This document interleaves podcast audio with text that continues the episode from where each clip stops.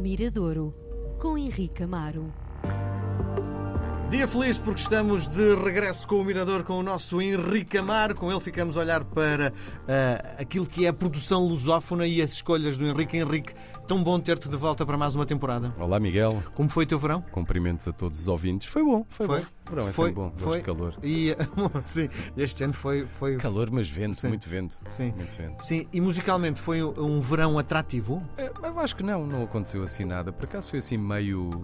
Parado? diria- sim, meio, meio mansinho. Quer dizer, eu acho que depois a, concentração do- do- das pessoas está muito mais nos espetáculos, não é? Sim. Na ideia do- dos, dos festivais de verão, etc.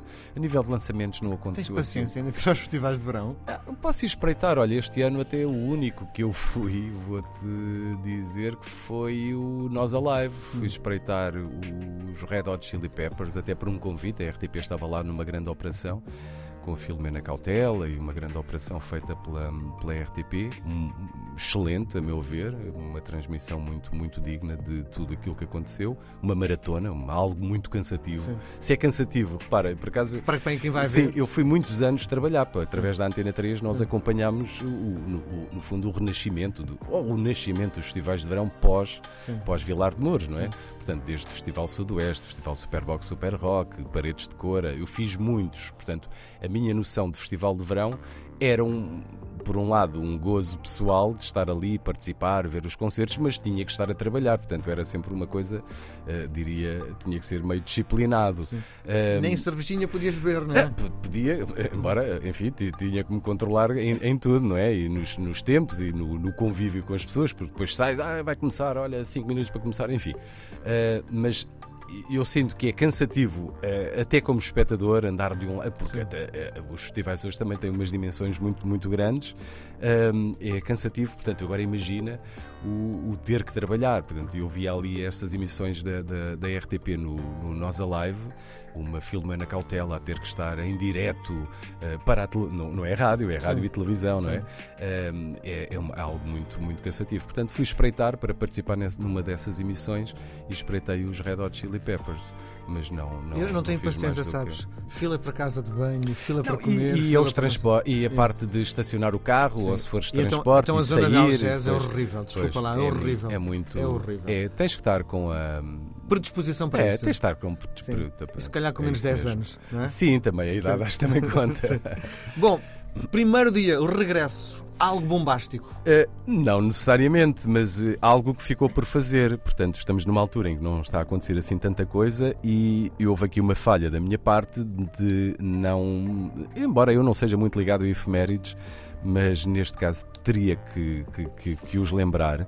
Em 1992 saiu o primeiro álbum dos Sitiados e os Sitiados são uma banda muito importante na música, na música portuguesa e até pelos dias de hoje, olhando para os dias de hoje, isso é que nos eh, faz, portanto, 31 anos depois, eh, faz-me lembrar eh, o, o- o lançamento do primeiro álbum dos Sitiados. Porquê?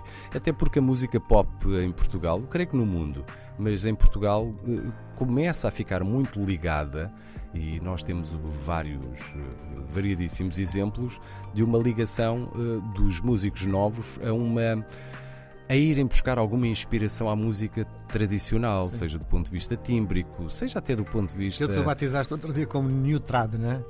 O neotrad até pode ser, mas esses se trabalham só na música tradicional. Mas há sem dúvida um- uma corrente na música pop que vai buscar esse hum, algum bocadinho, algum simbolismo, uns muito forçados, diga-se de passagem, uns muito forçados, mas outros com muita legitimidade e muita inteligência. O Felipe Sambado, por exemplo, é, é um, é um deles. No pop rock, por exemplo, os Diabo na Cruz, eh, isto, portanto, é algo que nunca desapareceu na música portuguesa, mas que agora está a ser, eh, diria, trazido para os músicos ditos do mainstream. Eh, Está muito, muito- fundo, se tu vires É o, festival da, novo também, não é? o Festival da Canção, mesmo com artistas de uma nova geração, quase há de reparar, ou a guitarra portuguesa, ou, ou- ou a roupa, ou a dança, ou a parte rítmica. eh, há, há um, há um interesse eh, pela, pela, pela música tradicional. E, e os sitiados não. Vamos lá ver. Não foram dos primeiros. Os Heróis do Mar foram buscar elementos, até mesmo o acordeon, houve ali alguns elementos que não necessariamente da música tradicional, porque os Heróis do Mar até queriam romper com, com isso, mas estão lá elementos de uma dita Portugalidade.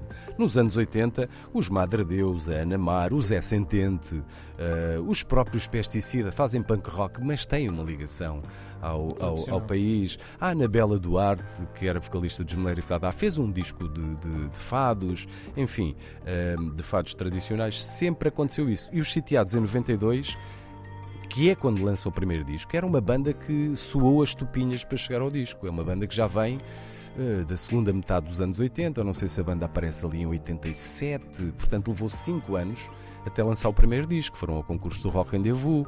Há aquela canção que hoje todos cantamos eh, devido à, à, noite, uhum. devido à recuperação que a Resistência teve desse, desse tema que apareceu numa coletânea do Rock Rendezvous antes de haver disco dos Sitiados e depois em 1992 ou 91 o Tosé Brito um, vai uh, abrir um catálogo nacional na BMG em, em, Portugal, portanto isto aconteceu há 32 anos e convida uma série de bandas, entre elas os Sitiados então para gravar o, o disco. E ali surge então uma grande uma banda, repara, os Sitiados eram é, é, era já aquilo que nós consideramos uma banda. Era uma banda que já, arranja, já tinha público, era uma banda de culto, já, já enchia salas. Uh, eram, como e, ao eram, e ao vivo funcionavam muito ao bem. Ao vivo funcionavam muito bem. O João Gordel era um excelente frontman, além de ser um ideólogo, uma pessoa que sabia a música que queria fazer, tinha tinha essas ideias todas uh, arrumadas na sua, na sua cabeça. A banda era genial ao, ao, ao, vivo e, e, e, essa eficiência de palco trouxe, trouxe muita, muita gente.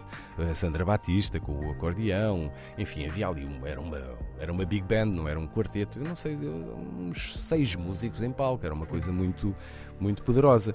E havia ali uma ligação não só aos nomes da canção portuguesa de, de, intervenção, José Mário Branco, Sérgio Godinho, eram, o, João Gordel já era muito uh, ouvinte desses nomes, como era um grande fã dos chutes e pontapés. Uh, e, mas havia também, se calhar, o Alfredo A ideia. O, o, este primeiro disco tem um fado cantado com, com o João Ribas, o, conjunto António Mafra. Portanto, eh, trago obrigatoriamente os, os sitiados com um tema deste, deste primeiro disco, o Pérola Negra. Uh, podia ir buscar a canção de Marinheiro, não é? Sim. Que se tornou um grande êxito nesse Sim. verão de 92, mas tinha que os recordar neste regresso do, do Mirador. Portanto, vamos para 92, voltar a ouvir e fazer a nossa vénia aos sitiados.